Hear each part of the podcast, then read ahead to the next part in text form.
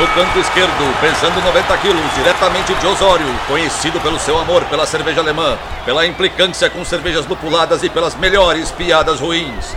Henrique sem prestígio, Boaventura. No canto direito, pesando 73 quilos, diretamente de Iraí, o príncipe do azedume, confeiteiro das pastry stouts, senhor das cajuminâncias, Estevão Careca Quitó. Vocês estão prontos? Começa agora o Braçagem Forte!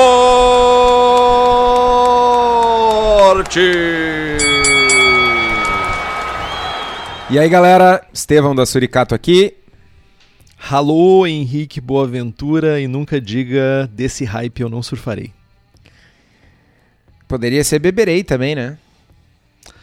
Beberei, braçarei, farei, levantarei bandeiras, xingarei, um monte de coisa referente ao assunto de hoje. E qual é o assunto de hoje, Henrique? A gente vai começar rapidão assim. Cara, é, é só tô tentando mudar a, a dinâmica, porque aí a gente para pra pensar e aí enche o programa com momentos de silêncio, que é mais uma técnica para encher o programa. Então, um programa 105, como encher um programa. É quase isso. Mentira. Kveik, o dia depois do hype. Esse título eu achei muito legal, cara. Às vezes eu, eu, eu me impressiono com a minha capacidade criativa. Cara, eu me impressiono com a tua capacidade de rir das tuas piadas ruins e das tuas tiradas, por vezes, não tão inteligentes. Não que Isso seja o tá caso. super relacionado à minha idade, né? É a minha idade mental, que é de uma pessoa de 90 anos, e minha coluna, que é de uma pessoa de 115, mais ou menos. Entendi. Entendi. Entendi. Mas agora eu tô, tô cuidando da minha coluna, pelo menos. A minha idade mental não tem o que fazer muito. Tipo, não, não tem aqueles joguinho, aquelas propagandas de joguinho pra melhorar a sua idade mental que resolvam. Vou continuar fazendo piada ruim, Entendi. entendeu? Que bom. E aí, meu, o que tu tem feito dessa vida? Tá mais tranquilo essa semana? Semana passada era um. Tu tava se sentindo ansioso, apesar de, tipo, todo mundo achou de boinhas, todo mundo gostou do episódio.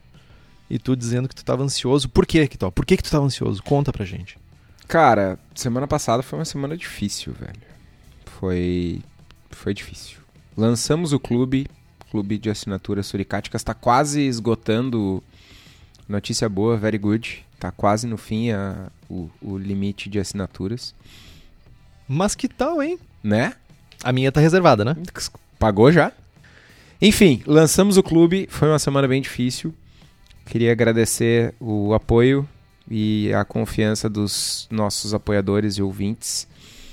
Pessoal ah, entendeu, tivemos algum. Ah, cara, tivemos mil tretas, né? Não vou dizer que a gente teve alguns problemas. TI, cara. TI é uma maravilha, cara. Cara, enterrei corpos. Só, só, só faremos isso. Só falarei isso, na verdade. Mas, enfim, lançamos o clube, o clube tá no ar. Comprem, desgraçados, comprem, que eu quero, eu quero fazer o postzinho lá. Acabou, fechou tudo. Comprem. Como disse, Postiane. Postiane, Postiane. E. Cara, tivemos Boteco Forte na- no final de semana, né, meu? E.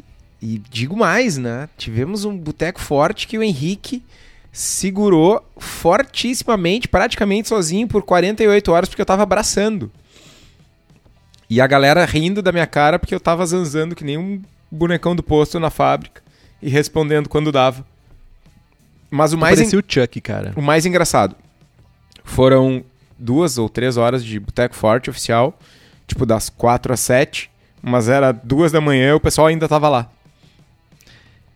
Isso eu achei impressionante, tá? Eu, eu queria dar os parabéns pra vocês, que continuaram firmemente discutindo lá dentro, sabe-se lá o quê, porque nós não estávamos mais presentes, porque tem- temos limites, a minha idade me, me, me impõe limites.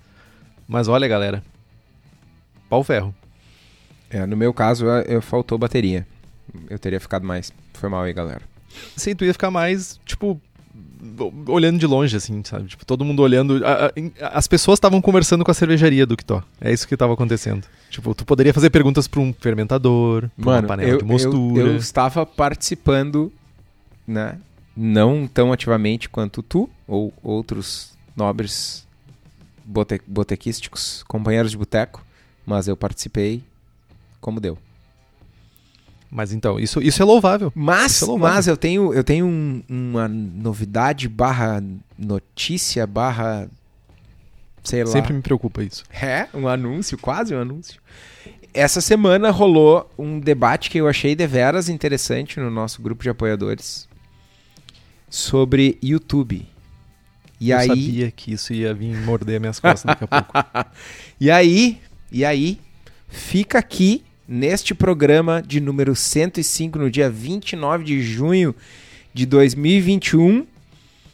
Quatro anos e meio depois do primeiro episódio, fica o questionamento: iremos para o YouTube? Sim ou sim? Não! Sim, iremos. Não. Iremos. Sei. Sim. Já estamos, né? Tá, Desde quando. de- desde. Olha só, deixa eu te falar uma coisa. Desde quando tu decide alguma coisa? Mano, desde sempre. Só que tu não enxerga, Entendi. entendeu? Eu, eu te dou os argumentos e te movimento, né? Fa- Dance Muppets. Ah, sim, claro. Nossa. Não, mas fica. fi- fica... Lembrei do filme Labirinto. Dance, Baby, Dance, Nossa. Baby. Não é do teu tempo esse filme. Mas as pessoas vão lembrar do filme do David Bowie. Fica o, o comentário, a constatação de que os apoiadores, apoiadores e apoiadoras, estão assistindo a gravação deste programa ao vivo, live, no YouTube. Então já estamos no YouTube, na verdade. né? Então, sorry. Mas, enquanto a gente não vai pro YouTube de uma, de uma forma real, concreta e oficial, o que, que tu anda fazendo, Henrique? Conta pra nós. Eu, no momento, me encontro preocupado com essa possibilidade de, tipo, de ter mais trabalho, né? Porque a estrelinha ali só senta e grava, né? Ou, ou Né? talvez, talvez ele tenha, ele tenha descoberto um talento novo pra editar vídeo que ele não tenha comentado comigo Não, ainda. não mas, descobri. tipo, ah, tá. Entendi. Então, né? Já tem tua resposta. Mas também queria agradecer ao Josse que mandou as cervejas lá da Dude Brewing. Vida longa e próspera. Espero que seja um projeto longo e duradouro. Não, capacidade e conhecimento não falta pra essa criatura. Então, um abraço aí, Josemar. Valeu pela ceva. Tô, tô tomando ela no momento, Josi. Não consegui me segurar aí. Nem se segurar de falar em cima de mim, porque interrup- interrupção no meu momento, né? É comum. Não peço desculpas, mas. Entendi. Ah, uma coisa legal, cara, que eu fiz essa semana, que fazia um tempo que eu não fazia com, sabe, parar e fazer isso, foi. Ah, acabou chegando uma, uma quantidade ímpar aqui de cervejas para ser avaliadas. E eu parei um momento do meu dia de noite e simplesmente sentei e fiz uma avaliação de várias cevas. E foi uma coisa que é muito de boinhas, sabe? Foi bem massa de fazer. E fazia muito tempo que não rolava. E mandei todos os feedbacks para as pessoas, então é uma coisa que tava precisando. Para quem curte esse rolê de julgar cerveja, é uma coisa que é um exercício, é uma coisa que precisa ser feito constantemente. E finalmente eu consegui botar em dia uma quantidade que eu tinha de cervejas na minha geladeira que precisavam de avaliação. E que mais? Que mais? Fiz umas melhorias do Scoresheet CC, que é a nossa ferramenta lá para fazer fazer a parte de súmulas, né? Isso rolou umas coisinhas, umas novidades para quem usa a ferramenta. Para quem é apoiador e apoiadora do Braçagem Forte, tem acesso de apoiador, então tem os recursos extras que não tem para as pessoas que não são, shame on you, que não são apoiadoras ainda. E tem aquela promessa, né, da, do preenchimento de súmula guiada, que tá pingando nas minhas costas já faz um tempão, que a gente vai, vai acontecer essa semana, que a gente vai avaliar juntamente com os nossos apoiadores e apoiadoras. Vamos fazer uma súmula guiada, fazer um processo de como é que rola fazer uma súmula, como é que faz uma súmula bem preenchida, para dar, sabe, um incentivo para as pessoas a começarem a preencher súmulas. Entendi. Eu tenho interesse de participar, contribuir, talvez. Ah, é? Ah, Não, mano, Estamos aí pra isso. Mano, é que vamos lá, né? Uh, a gente já jogou junto, a gente tem uma história longa aí né, no BJCP. E. Mas, né, cara, eu, eu, por mais que me doa tirar o chapéu para certas pessoas, para ti é uma pessoa que não dói nada, meu, né? Para, parabéns. Mais uma vez, de novo, estava lá no dia que viraste National. Fiquei com um pouquinho. É verdade. Fiquei com um pouquinho de ciúme que tu que tu tava lá pedindo pro Gordon te entregar o PIN. No dia que eu virar National, eu vou dizer, sai daqui, Gordon, o Henrique vai me entregar. Mas. Maguari, Maguari. Magua, maguarizaço. Mas.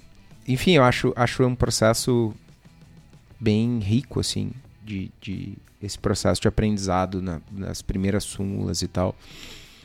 E sempre. No, é, o que eu quero dizer é que uh, ter mais de uma opinião e mais de um. Tem estilos de preenchimento de súmula, né? caminhos diferentes para preencher súmulas de uma maneira correta. Né? E acho, acho bem válido não só ter mais juízes experientes participando, mas inclusive o pessoal que quiser seguir nessa, nessa linha, assinar uma Zymerd da vida, ou que vem os, as súmulas preenchidas pelos né, Grandmaster e tal. E é um negócio massa de, de ver e de acompanhar, assim, porque tu, tu cresce muito. Né? E tem dicas diferentes de pessoas diferentes, de estilos diferentes que, que enriquecem muito a, a experiência. É, é, obrigado, primeiramente. Uh, e segundamente, concordo contigo. Uh, uma coisa que rolou muito massa, a gente teve uma discussão bem legal uh, com. Acho que foi o Chico, Chico Milani, que puxou essa discussão lá no, no Boteco Forte sobre a questão de súmulas, né? Sobre preenchimento de súmulas em concursos. Parabéns, o Chico Milani ganhou bronze com uma Chatarina Sour, uma Berliner Fruit Berliner Weiss, se não estou enganado, lá na NHC. Então, parabéns aí pela, Parabéns, pela Chico. premiação. E a gente teve essa discussão sobre preenchimento de súmula, né? sobre quão útil está sendo o preenchimento de súmula e quanto alguns concursos, infelizmente, estão se direcionando muito mais para premiação do que propriamente por feedbacks. E daí surgiu, dentro dessa discussão, surgiu essa necessidade. E tu falou uma coisa muito legal. A Zymergy tem realmente a parte de calibração, tem uma parte de calibração com três juízes. Eu não lembro se última, quem são as últimas pessoas que estão, mas eu acho que é a Sandy Cochran, é o Gordon, Gordon Strong e o Scott Bickham. Acho que são essas três pessoas que estão fazendo nos últimos, nos últimos anos aí. E é muito legal ver três pessoas completamente diferentes, com perfil, perfis totalmente diferentes de preenchimento de súmula, mas que no final das contas tu lê as três, as três, os, as três súmulas geradas e elas falam a mesma coisa. Isso que é muito massa. De maneiras totalmente diferentes, as três falam sobre coisas uh, constantes entre as cervejas, sabe? Então, realmente vai rolar. Rolar isso é importante, mais de uma opinião é importante. É, cara, e, e, e, por isso que eu digo que é um estilo de preenchimento, tá ligado? É a maneira como tu transmite a informação. Tu, tu pode transmitir a mesma informação de formas diferentes, né? E, e desde. isso eu, eu né, meio que peguei julgando com pessoas diversas, assim. Uh, a maneira, a ordem. Tem gente que preenche, sai preenchendo, por exemplo, das intensidades aromáticas. Vou, vou, vou, vou, preencher a parte de aromas, né? Ah, vou falar primeiro do aroma que está em primeiro plano e depois do segundo e depois do terceiro. Eu funciono de uma maneira diferente. Eu sempre começo pelo malte, eu tenho um algoritmo pronto na minha cabeça que é o que eu sigo. Só que tem pessoas que né, se adaptam de um jeito, de outro, tem estilos, pegadas diferentes. E o, o, ponto todo não é exatamente como tu escreve, mas a informação que tu transmite, né? Inclu exatamente. Inclusive, quando tu treina para fazer uma prova, por exemplo, do BJCP, uh, uma das coisas que, que, dependendo do tamanho da tua letra e de quanto tu escreve ou da velocidade que tu escreve, escrever palavras sinônimos mais com mais letras ou menos letras pode ser um diferencial. Né, na hora de, de preencher a súmula, porque o tempo da prova é curto e tal. Então tem uma série de nuances no preenchimento, né? Enfim, que né, ter, ter, ter essa visão de mais de uma pessoa é sempre interessante. Mas sabe que top? Quem que vai ter acesso a esse preenchimento guiado, ou seja lá como a gente vai chamar isso, esse, essa sessão de preenchimento de súmula guiada? Sabe quem vai ter acesso a isso? apoiadoras e apoiadores do Braçagem Forte, que além disso tem sorteios mensais, merchans exclusivos, tem o prazer de receber a mensagem de bom dia do Estevão, olha só. A mensagem de bom dia é uma coisa, todas as pessoas que chegam no grupo pedem um bom dia do, do Kitó. É uma maravilha isso.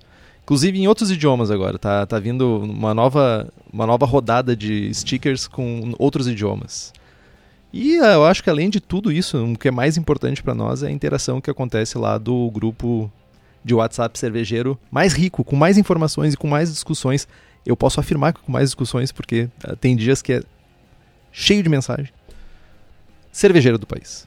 Então faça como Carlos Alberto Poitevan, Andrew Zafalon da Silva, Bruno Cauê, Diego Bilieri, Felipe Augusto Kintzer, Felipe Lécio, Guilherme Prado, Christopher Murata, Luiz Henrique de Camargo, Luiz Gutierrez Quitolina, Marcelo Fernando Arruda, Miguel Eduardo dos Reis, Thiago Gross, Welita de Oliveira Ferreira, Wendel Borges e Yuri Sartinelli Santana.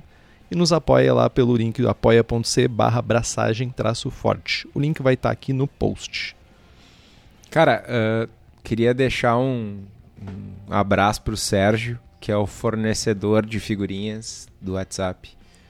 Cara, eu tava contando, eu devo ter umas 40 figurinhas favoritadas ali de Bom Dia e outras zoeiras. Então, um abraço. Queridinho da turma, Mano, né, cara? é, Eu, eu, eu só fico pensando, meu, tu trabalha com isso, velho, porque é muito talento, velho. Então, gente, lá no episódio 40, depois de muitos testes, foi uma premissa básica que a gente teve antes de falar qualquer coisa sobre Kvakes. A gente fez muito teste, muito, muito teste, tanto o Kitó quanto eu fizemos. Uh, a gente pegou e fez um programa inteiro sobre Kvakes com uma pegada um pouco mais introdutória, falando um pouquinho de história, falando do surgimento, como surgiu, o que estava acontecendo naquele momento, né? Tipo, o que, que a gente tinha acesso, as informações que a gente tinha acesso, né? Aqui no Brasil, na época, isso ainda era tudo muito novidade. Eu tinha poucos labs começando a disponibilizar algumas coisas em caráter experimental, principalmente em caráter experimental. E a gente teve o trabalho de passar, sei lá, meses que tô, talvez, passando, fazendo testes com várias culturas, tipo, pessoas do Brasil inteiro me mandaram lascas dessas Kvakes.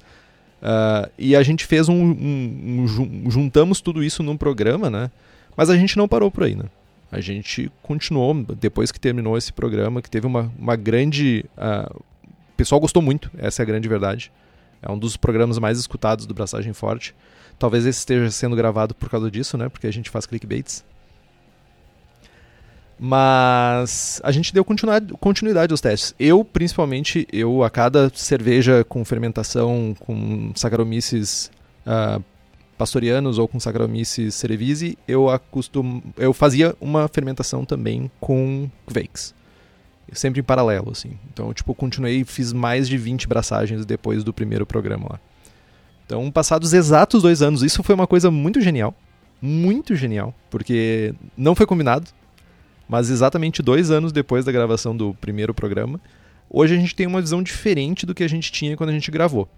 Então a ideia hoje é justamente essa, é trazer para o jogo, para essa conversa, tanto as experiências quanto os aprendizados, lado caseiro, lado comercial, lado profissional, no caso do Kitó, ver o que, que deu bom, o que, que deu ruim e quais foram os aprendizados.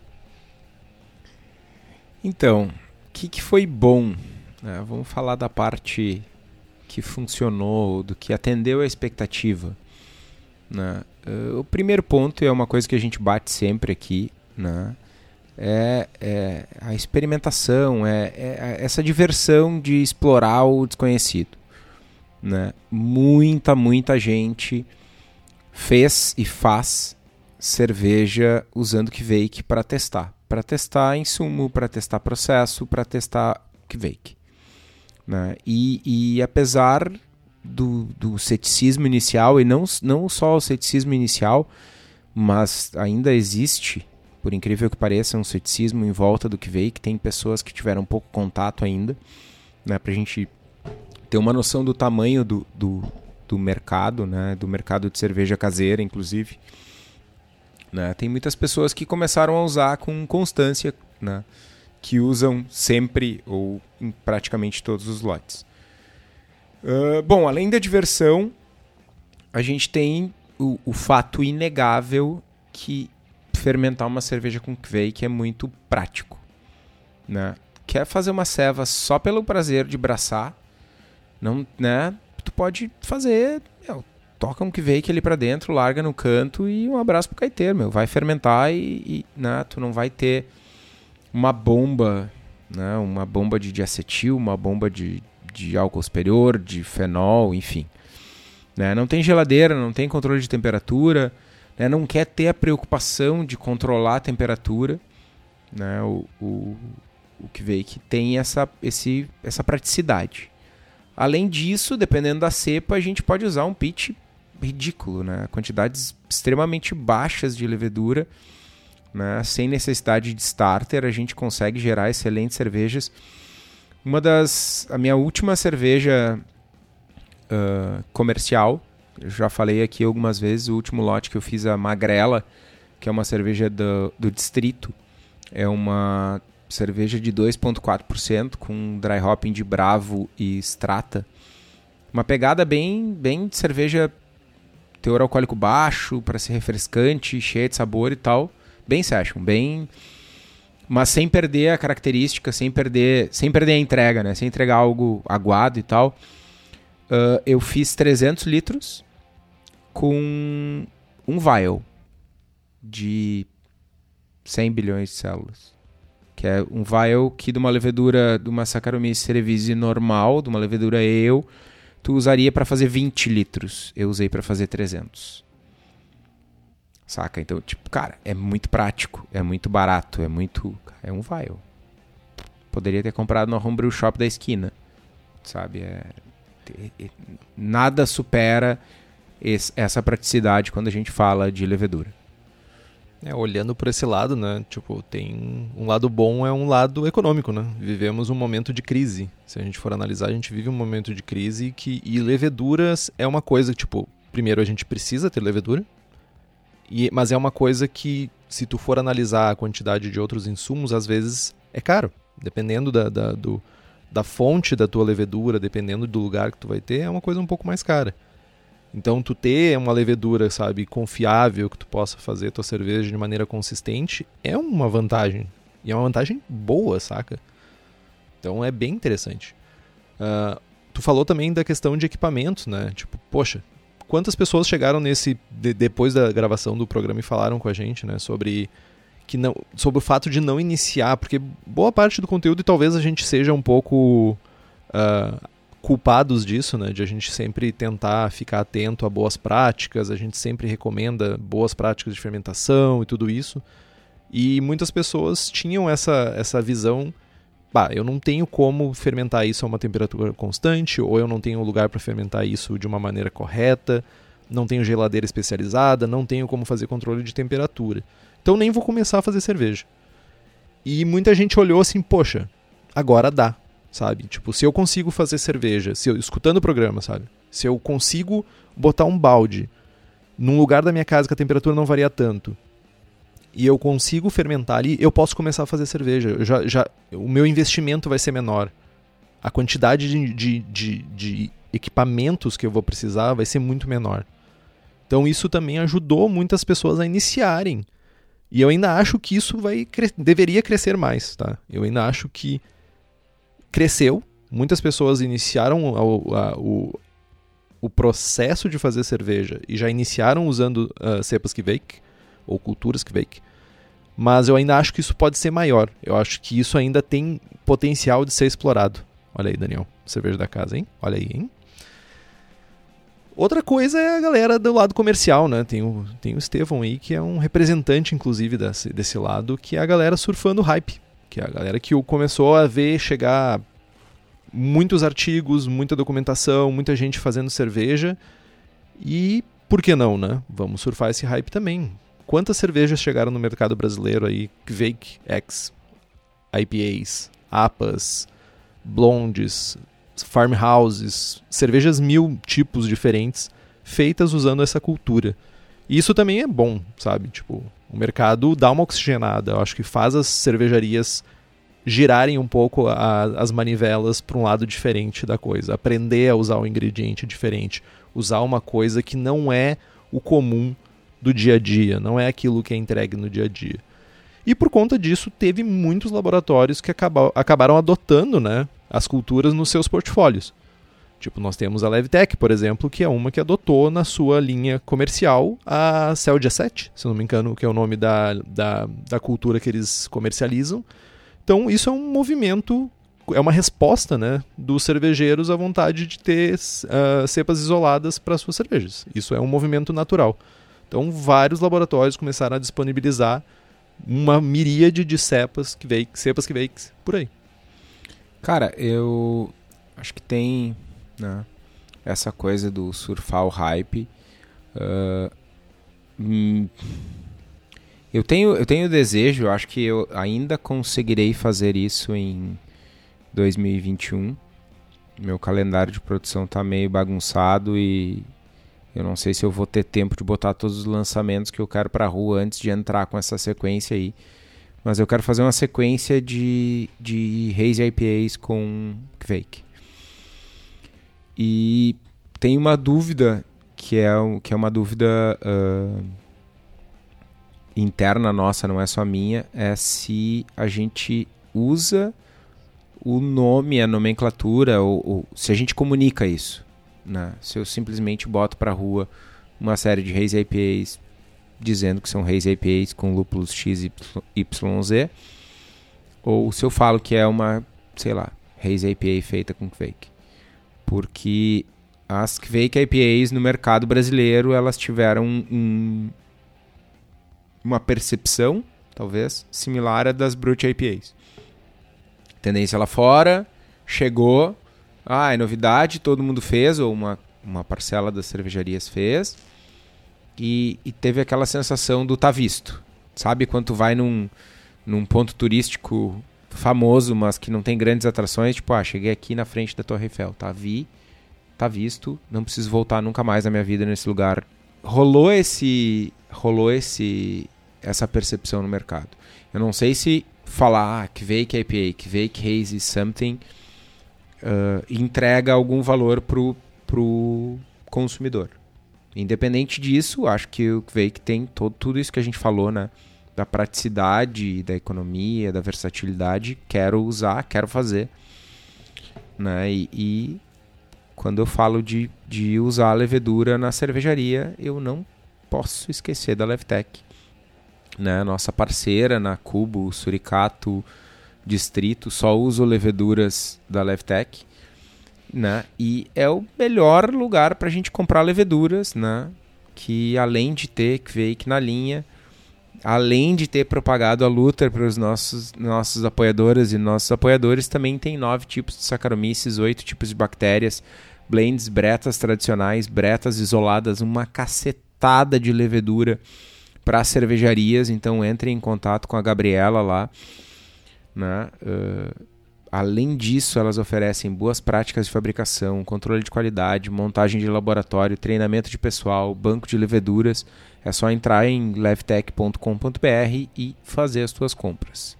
Um comentário que eu queria fazer, Hector, eu acho bem pertinente essa tua, essa tua pontuação sobre o, o potencial de marketing da Kvake, que talvez realmente não seja isso.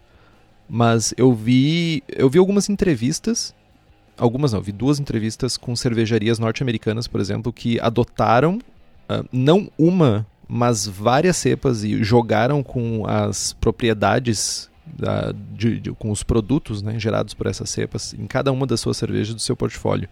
E eu sei que nos Estados Unidos tem pelo menos cinco cervejarias que só usam Kvakes nas suas fermentações.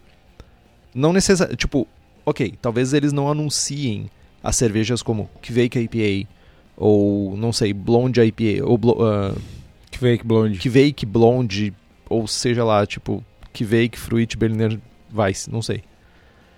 Mas o rolê é que viram um potencial comercial em usar uma levedura. Tipo, ó, beleza, eu talvez vá ter um custo menor usando essa levedura que gera um caráter mais neutro, ou pelo menos tão neutro quanto eu preciso para fazer esse estilo, saca?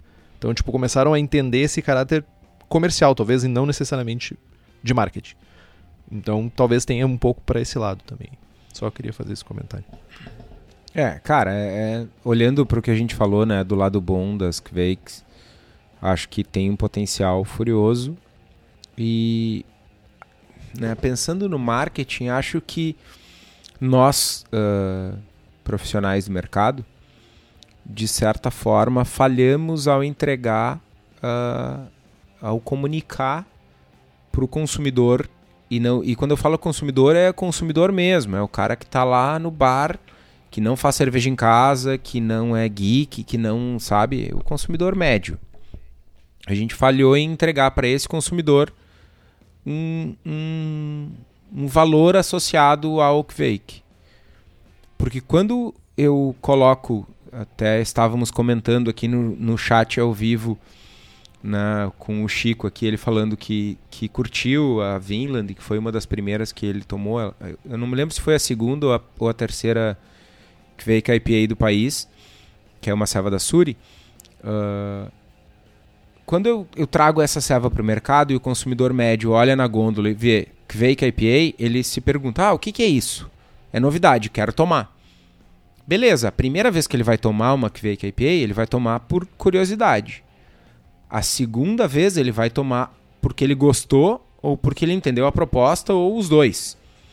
Né? E aí, em um determinado momento, acho que teve uma quebra nessa, nessa comunicação. A gente não entregou o valor ou não explicou o valor para o cliente, para o consumidor. O que que e o valor para ele não é assim, nossa, eu vou ter menos trabalho na fábrica. Tipo, cara, ele, ele tá pagando o mesmo valor pelo copo de ceva no bar, tá ligado?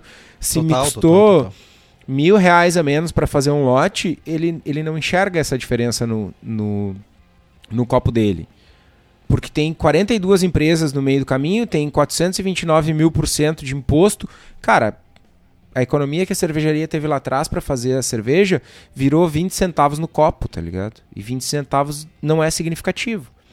Então eu dizer que, eu, que a ceva demorou menos tempo no tanque ou que eu tive mais praticidade para fazer não é um valor para o consumidor. E aí acho que uh, até uma das coisas que a gente vai comentar depois é que lá no passado a gente tinha uma, uma expectativa de que fosse ter uma entrega de, de aromáticos e de sabores, de característica, de percepção maior associado às Kvakes. E hoje a gente vê que a maioria das Kvakes entregam fermentações neutras. Só que o consumidor médio já toma uma ceva com uma fermentação neutra, sei lá, tomando uma ceva com S05.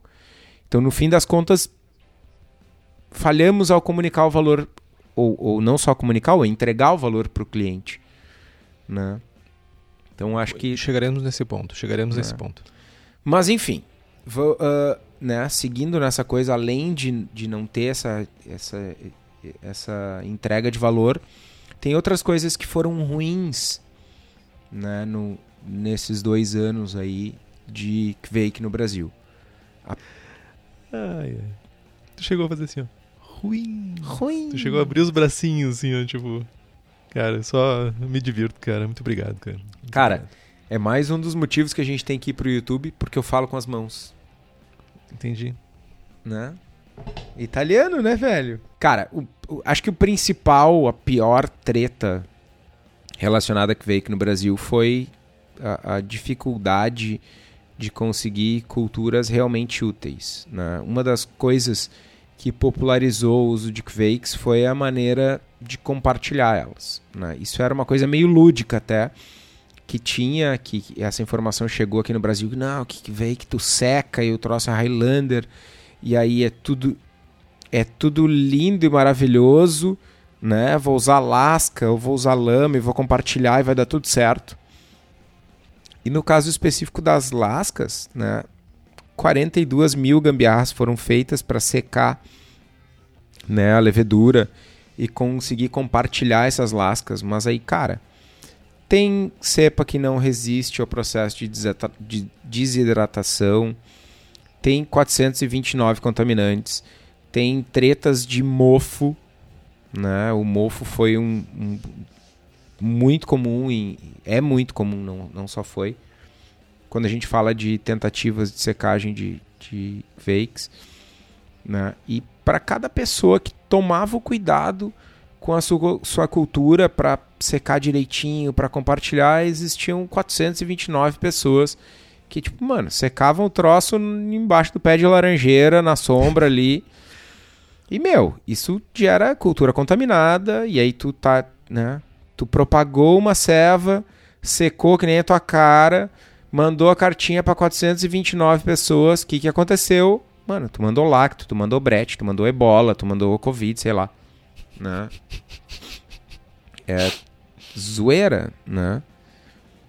E, e, e, não é que não tenha cultura com lacto, enfim, as culturas originais de Kveik lá, sei lá, na Finlândia, na Noruega, na Dinamarca, elas são culturas de N micro-organismos, né?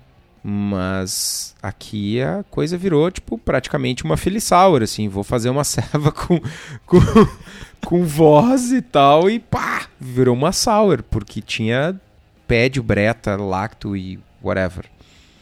Não, e não só isso. Lá, ele sabe o momento de quando parar e jogar fora. tipo, chega um momento que e, a, as próprias fazendas que produzem usando essas, essas culturas cheiram um negócio e dizem assim, ó, deu ruim vizinho, a tua tá dando bom ainda? Me dá um pouco, sabe? Cara, é, e, e, isso é uma coisa que o brasileiro não tem, meu. É não, o cervejeiro caseiro brasileiro não tem. É não saber o momento de desengajar. Né? E, cara, é isso, né?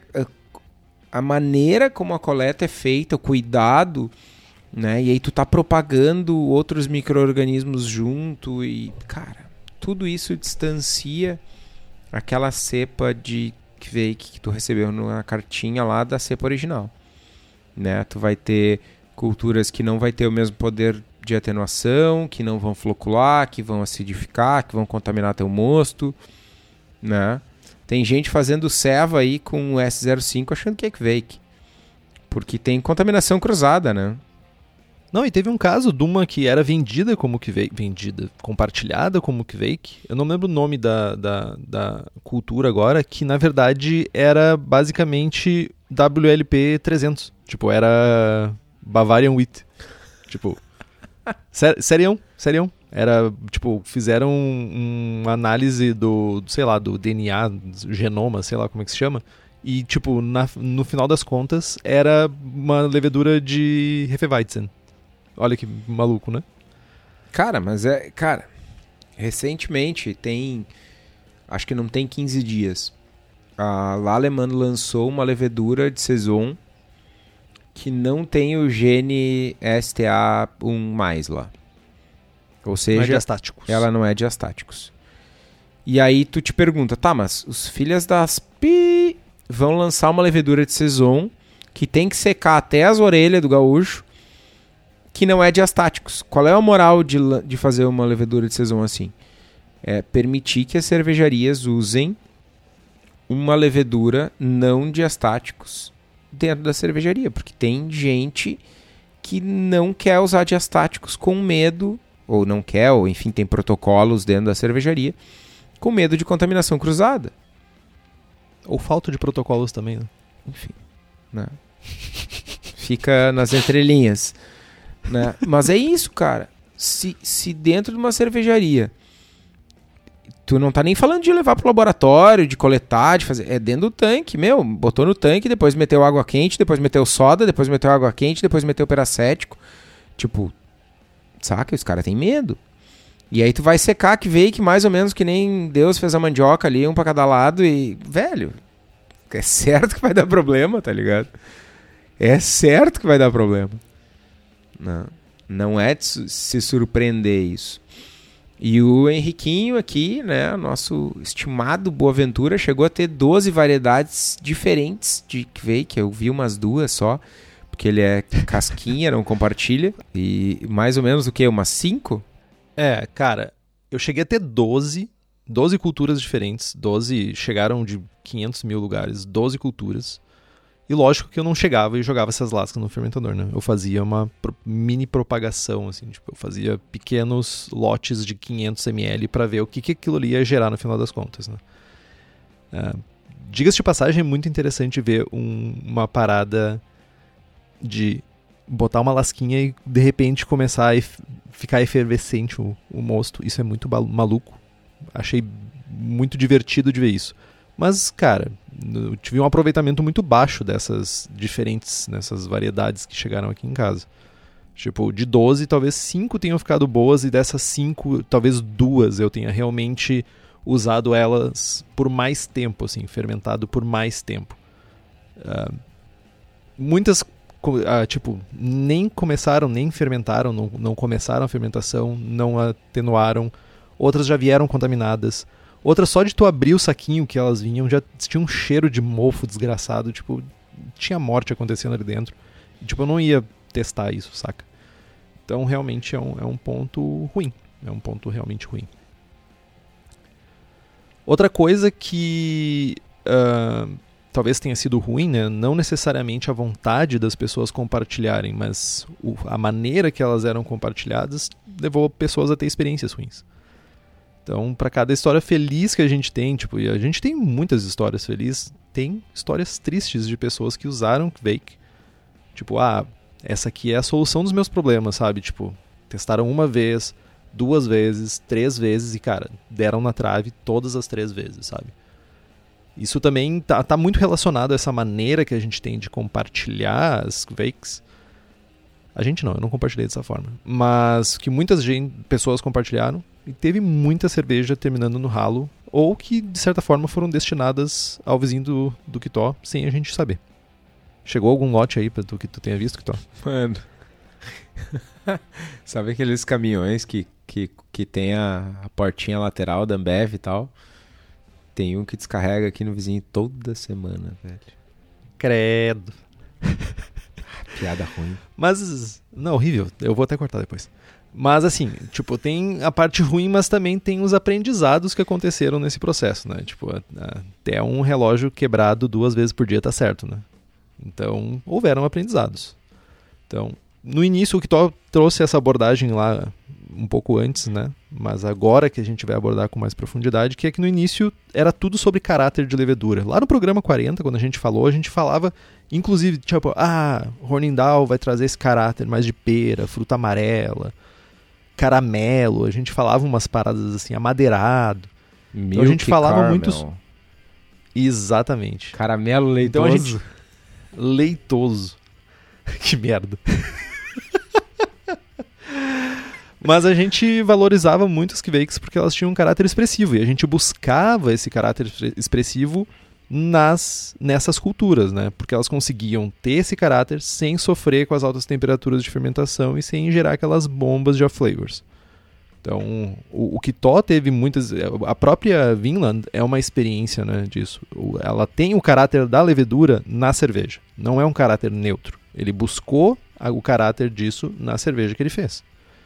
Então, com o passar dos anos, o que a gente notou e o que a gente aprendeu é que isso não é certo ou errado. Isso é uma constatação. Que com o passar dos anos a gente vê mais valorização do caráter neutro do que necessariamente né, uh, esse caráter mais expressivo que algumas uh, cepas podem trazer. Vamos falar aí. A própria Lutra, Oslo, Skari, que são cepas que miram e se vendem, entre aspas, como cepas limpas, que vão gerar cervejas limpas, mesmo sem controle de temperatura e mesmo a temperaturas que, por, por exemplo, para uma o S05 seriam temperaturas de esterificação. Então acabou tendo essa mudança de, beleza, agora eu não estou mais buscando essa levedura porque eu quero extrair um potencial dela expressivo. Agora eu estou buscando essa cultura porque vou gerar, entre parênteses, total, pseudo-lagers, ou cervejas mais limpas, porque é o que eu quero gerar agora, porque a minha cerveja eu quero que fique assim. E tá ok. Eu acho até que é importante isso, porque se a gente for pensar, não é todo mundo que tem capacidade de manter uma fermentação lager. Não é todo mundo que tem uma geladeira dedicada. Não é todo mundo que tem tempo, inclusive, para ter uma, uma, geladeira dedicada para isso. Então eu acho que é um, uma coisa válida. É uma coisa que, tipo, ok. O, o próprio mercado decidiu por isso, saca? Cara, comentando sobre esse caráter de levedura, né? Eu sou um dos que continua buscando uh, expressão de levedura. Eu acho que pensando pensando na cervejaria, cara, é, a Vinland, para usar o exemplo da Vinland, que é a salva que eu fiz mais, né, do mesmo lote. Eu uso 50 ml, usei 50 ml para 2 mil litros. Uma colherinha para mil litros, sabe? Fiz lotes variados com nada de levedura. Inóculo a 39, fermenta a 30 graus, dry hopping no inóculo, porque não vai dar tempo de fazer o dry hopping no segundo dia, tá ligado? Sim. Tipo, ela fermenta em 3 dias. E só que, cara, o meu tempo de dry hopping, porque eu faço dois dry hops, então eu faço um dry hopping a, no inóculo a 30, e aí três dias depois eu reduzo a temperatura para 15, faço outro dry hopping e passa mais três dias. Cara, esses seis dias são imutáveis, digamos assim. Se eu fermentar uma ceva com London 3, esses seis dias vão permanecer, eu vou botar dois dias a mais. Numa ceva que fica 21 dias no tanque ou 23, não é um grande benefício, entendeu? Uhum. Eu tenho uma economia Sim, sim. de energia, porque eu não vou ter que resfriar de 100 para para 18, vou resfriar de 100 para 39 e tal, tá? OK, mas cara, não é tão significativo. Então, acho massa, né, a velocidade de fermentação e tudo é legal, é uma, é um, é uma variável diferente, ou, ou um comportamento diferente para a mesma variável, no caso. Acho extremamente válido e interessante ter uma levedura neutra que eu consiga fermentar em temperaturas mais altas, menos desafiadoras no ambiente caseiro até. Mas uh, eu continuo enxergando que tem algumas cepas, e eu continuo buscando cepas diferentes de Kvake para entregar um caráter sensorial diferente. Saca? Principalmente um caráter sensorial que vai ser complementar a lúpulo numa selva lupulada. Tipo, por que, que até hoje a gente fala em Conan, em London, em Vermont para fermentar Haze IPAs e não uma levedura neutra, completamente neutra? Porque, cara, tem um caráter de éster ali que é complementar a lupulagem, lúpulos com caráter. Uh, não gosto do termo, mas com, com um caráter sensorial mais doce, sabe? Que lembra fruta amarela e tal. Então acho que a gente uh, tinha uma expectativa muito, muito alta de que Kvake fosse entregar um caráter de fermentação extremamente expressivo.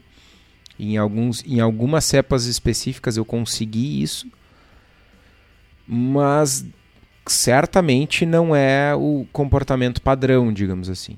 Né? Tu vai usar uma Kvake num, num pitch aí, sei lá, metade de um pitch normal, tu vai ter uma fermentação limpa.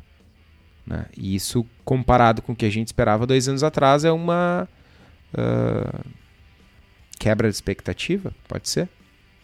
Pois é. Eu, assim, do meu ponto de vista, eu, eu vejo com excelentes olhos. Um pouco num contraponto a ti. Eu vejo com bons olhos esse, surgimento barra vontade de usar leveduras menos expressivas. Porque se. Vamos lá? Tudo bem. Tu falou, tu usou um bom exemplo aí. Nós temos, sei lá, Kona, a gente tem, sei lá, leveduras mil que elas já são expressivas. A gente sabe disso. Tem estudo, a gente sabe mais ou menos em que faixa de temperatura a gente consegue. E só que, tipo, isso é fácil. Gerar expressão é fácil. Tipo, é só ter temperatura. A gente sabe disso. Mas agora, caráter neutro já é uma coisa que, tipo, nem todo mundo tá acostumado, nem todo mundo busca isso, porque às vezes, tipo, a gente tem já a cultura de que lager é difícil. Fazer cerveja lager é difícil. Pitch lager é difícil. Fermentação lager é difícil. Esperar a cerveja lager ficar pronta é difícil.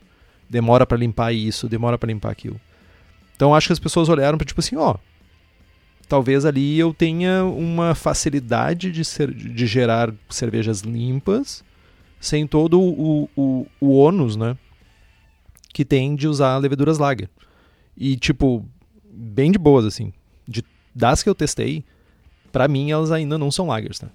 A gente pode chamar de pseudo-lagers. Mas é para mim ela só é um caráter limpo. Elas não têm o mesmo caráter de fermentação de, de lagers. Ponto. Agora, se ah, é mais limpo, definitivamente é mais limpo. Mas não é uma fermentação lager. Ponto. Outra parada que é interessante é o suporte, né?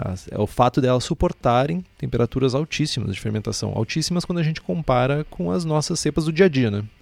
Várias cepas realmente se mostraram resistentes a altas temperaturas, tão altas quanto inóculos a 39 graus, por exemplo, testados por mim, testados pelo Kitó. Eu realmente fiz muitas fermentações buscando o, o limite das, dessas cepas para testar realmente. Faz sentido? Não faz sentido, né?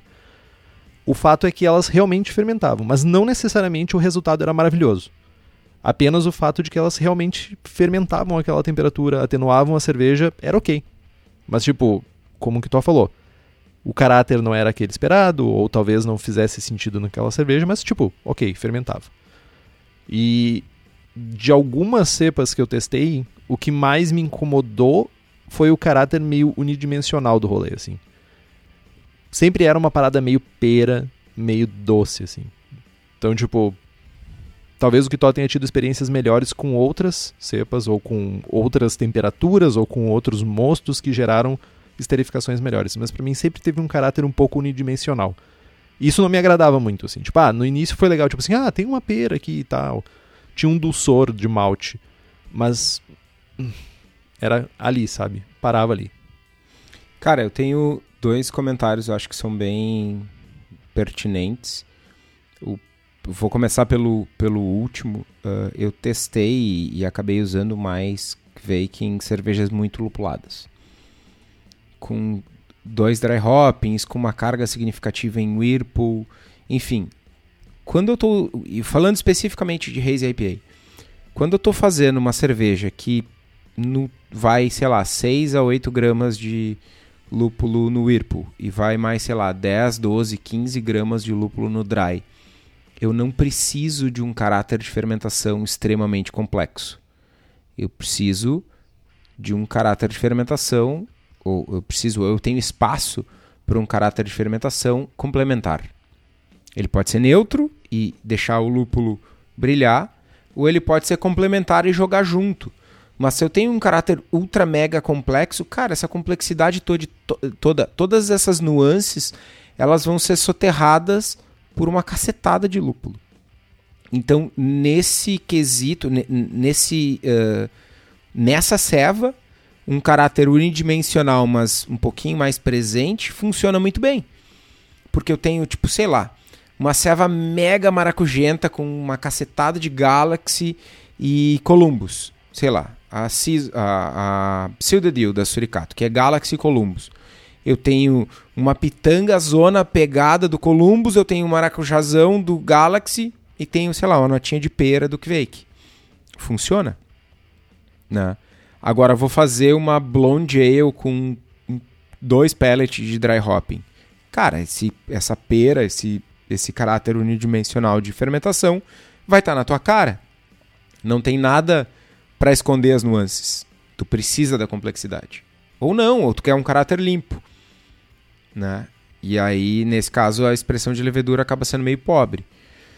E no outro, pro outro lado, né, quando a gente fala de cervejas limpas, uh, e aí eu e tu, Henrique, somos muito parecidos, a gente gosta de fazer cerve a melhor cerveja possível sempre.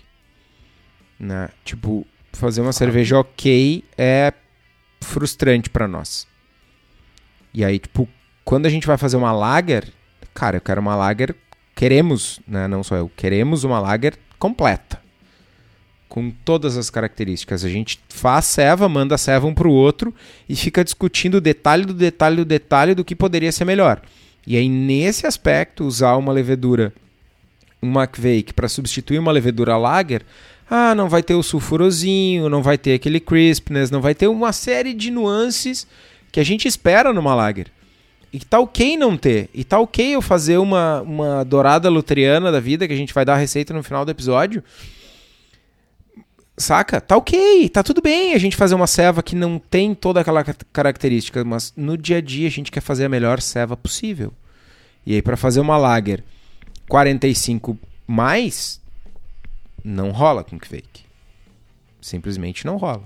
Talvez vou fazer uma ceva, uma lager com muita expressão de outro ingrediente. Uma lager super defumada, uma lager super lupulada, uma lager com alguma outra coisa que não seja um caráter de levedura muito presente. Talvez todo esse caráter consiga esconder isso. Mas se não for, ah, vou fazer uma check pills perfeita. Não. Não. É, não é o lugar para ela. Né? Definitivamente. Posso fazer uma check pills para tomar no final de semana com os meus amigos, com, com uma luta da vida e ser feliz? Pode. Vai ser melhor? Não. Né, Acho que é um pouco disso, um pouco da expectativa. E aí, quando eu e o Henrique olhamos para as servas que a gente faz, né, a gente sempre olha com a expectativa, tipo, lá em cima. Né? E para quem não tá assistindo, eu tô com a mão esticada lá para cima. Fora da câmera. Né? Já é blogueirinho, já é blogueirinho. Blogueirinho. Blogueiriane. Bom, mas é isso. Eu acho que, né? ah, tem essa, essa frustração de expectativa. Mas ainda, né? ah, outros pontos controversos, né, falando de Quakes, ah, se esperava hum, fermentações rápidas, a jato, né? E sim, isso acontece, mas depende da, da temperatura, né? Ah, Conforme a gente se aproxima de 20 graus, né, de cima para baixo, boa parte das, das culturas mostra um declínio significativo na velocidade e na atenuação. Então é importante a gente ter em mente qual cepa a gente vai utilizar e como ela se comporta em temperaturas mais próximas das temperaturas normais de ale. né? Outra coisa é a atenuação. Né? Nem todas as culturas se mostram altamente floculantes nem altamente atenuantes. né? No- na minha experiência, assim, a, a voz é super atenuante. Eu, tipo, mosturo a 79. tipo, eu mosturo 20 minutos a 72 e a serva termina a 1005, tá ligado? Mas tem outras que não. Tem outras cepas que um- uma atenuação e uma floculação muito similar a, a outras leveduras ale. Né? A gente tinha promessas de 80, 85, 90% de atenuação e a grande maioria delas trabalha ali numa faixa de 70, 75%. Né? Também está relacionado à maneira como a lama é conduzida, coletada, propagada e tal. Né? Tem um ponto bem interessante nisso também, que é o fato de que o, o, o nome Kvake ficou muito relacionado a fermentação em temperatura alta, fermentação rápida, alta atenuação, floculação super boa, sabe? E o fato é que são várias, várias culturas diferentes. E cada uma tem a sua característica. Então, isso talvez tenha sido um problema também de entendimento. Tipo, todo mundo, quando chegava alguma coisa, ah, isso aqui é Kvake. Tá, mas é qual? É Hornindal? É Voz? É o quê? É. E tipo, e a galera tinha a mesma expectativa. Não, não, é tudo que veio, que é tudo vai atenuar tudo, vai secar a cerveja, não vai gerar uma cerveja limpa, vai flocular, vai ficar cristalina. Tá, mas é o que tu tava esperando? É, é tu- o que tu tá usando é uma coisa que vai resultar nisso? Nem sempre era. Nem sempre tinha esse resultado. Então, também é um, talvez tenha tido esse problema de compreensão em algum momento, assim. Outro ponto ainda, né? Zoado de expectativa, né? é, que a gente realmente esperava taxas baixas de inóculo. E sim, isso se comprovou, né? Inclusive na minha experiência, já compartilhei ah, com vocês. Mas em algumas cepas a gente tem ah, uma necessidade de taxas de inóculo mais altas ou mais próximas da normalidade para leveduras ale quando a gente quer um caráter de expressão neutro. Né? Vou usar 10 ml para fazer 2 mil litros, eu não necessariamente vou ter o caráter mais neutro que aquela cepa pode me oferecer. Então, nesse aspecto, a gente tem sim a confirmação de taxas baixas, mas conforme a gente quer uma fermentação ah, ah, mais neutra ou com uma atenuação um pouquinho maior, a gente precisa se aproximar de pitches normais para levedura ale. É, outra, ou- outra coisa que ficou de aprendizado, né? Deveria ser um aprendizado constante, não só referente a Quakes, mas é que testar é necessário. Ah, muita gente, né, apesar de ter muita gente querendo testar essa coqueluche do momento, né, ainda assim não foi uma grande massa, não- teve uma certa resistência.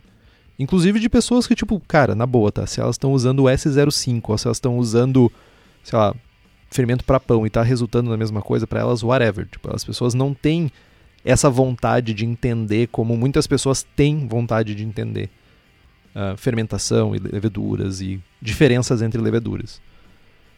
E eu achei muito estranho isso também, essa resistência em testar, em brincar, em surfar esse, esse hype. Uh, nós, como caseiros, a gente tem uma liberdade gigantesca, né? E diria, ousaria dizer até um dever de testar essas coisas mais modernas, né? E aqui modernas, de novo, super entre aspas, porque que veio que está aí há muitos anos, séculos talvez, e só que é moderno pro, pro nosso snapshot de, de história agora que a gente está olhando, né? Mas o importante é ter cuidado nesses testes, né? Qualquer coisa que chega no correio tu vai pegar e jogar em 100 litros de cerveja? Não. Tu vai testar, tu vai fazer um starter, tu vai ver se aquela, tipo, sabe, cheiro de morte, o, famoso tem cheiro de morte? Não, cara. Se deu cheiro, se deu cheiro de morte, de morte para fazer um start, um starter, não vai dar bom em 100 litros, não vai dar bom em 20 litros, sabe? Tipo, então testar é importante. Faz que nem eu. Faz, sei lá, 3 litros de mosto com, com lúpulo, mosto lupulado, e testa vários, faz 250 ml para cada uma das coisas que tu quer testar e tu consegue ver qual é o caráter que vai ser vai ter de expressão daquela levedura, ou o caráter de morte que pode ter naquela levedura, né? E medir nesse ponto se torna mais necessário ainda, né?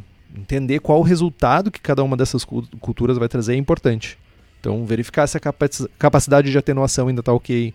Verificar se, tipo, se ela está respondendo da mesma forma àquela faixa de temperatura que está usando. A gente não sabe se a gente está tendo os mesmos resultados, né?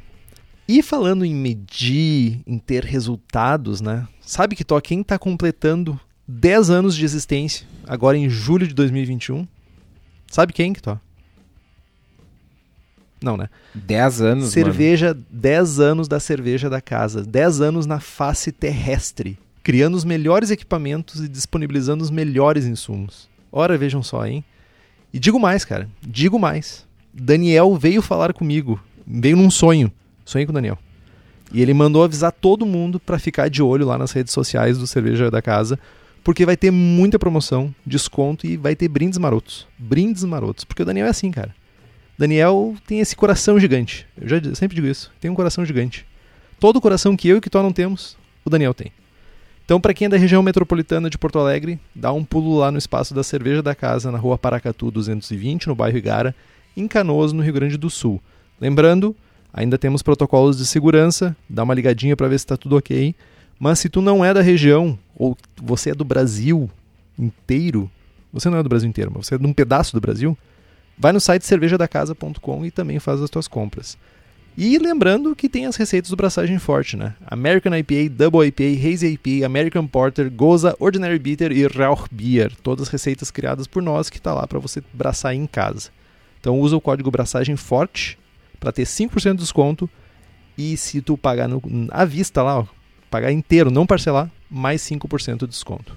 Corre lá no site e garante tua receita, o link está aqui no post. Ai, cansei. Mas vamos lá. Vale a pena a cultura de compartilhar lama lascas aqui no Brasil? Treta. Treta, tretosa, tretosa, tretosa, mas eu acho que a gente precisa falar sobre isso. Eu acho que a gente tem um, um pouco de síndrome de vira-lata, sim, mas eu não me importo. Vou ser vira-lata.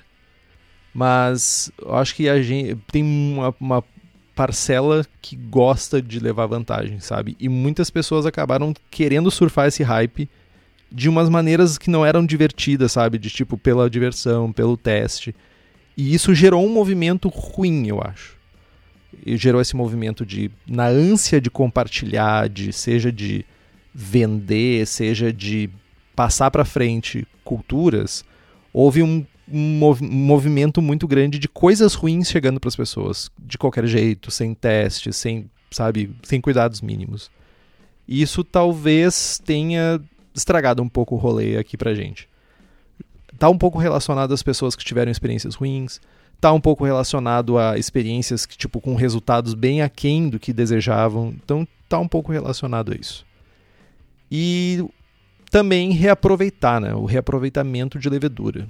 Acho que sim, a gente deve reaproveitar, mas a gente precisa ter cuidado. Maneira correta de fazer coletas, propagar uma boa quantidade e usando volumes dessa propagação para fermentar lotes é interessante, tá?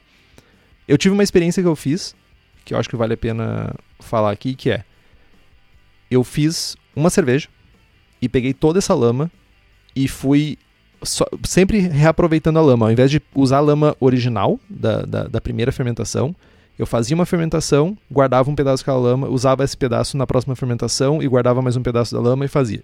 Chegou um momento que a cerveja ela limpava muito, ela, ficava, ela tinha uma floculação boa, mas ela não atenuava mais nem perto do que ela atenuava inicialmente. Inicialmente ela estava na casa de 80%, e quando eu parei de usar essa lama, ela estava na casa de 65%. Acho que o Kitó chegou a tomar a última que eu fiz com essa lama. Não. Acho que eu te mandei um grol, um post mix, talvez? Não. Post-mix com certeza não. Te mandei um post mix, 10 litros. De quê? Foi a que eu fiz respondendo o Chico Milani. Sim, eu fiz uma fermentação com Kveik na pressão. A cerveja ficou extremamente limpa, só que como já era uma lama que eu estava reaproveitando ela, ela chegou um momento que ela não atenuava mais tudo que eu queria. E ela chegou na casa dos 65% mais ou menos. E eu me lembro que o comentário do Kitó foi: a cerveja não está ruim, a cerveja não tem off flavors, mas o residual doce tá a- aquém. Tipo, não tá legal. Tu vai lembrar disso em, em algum momento. Que serva era essa, meu? Não... Post-mix não, velho. Era uma cream bake. Era uma cream bake.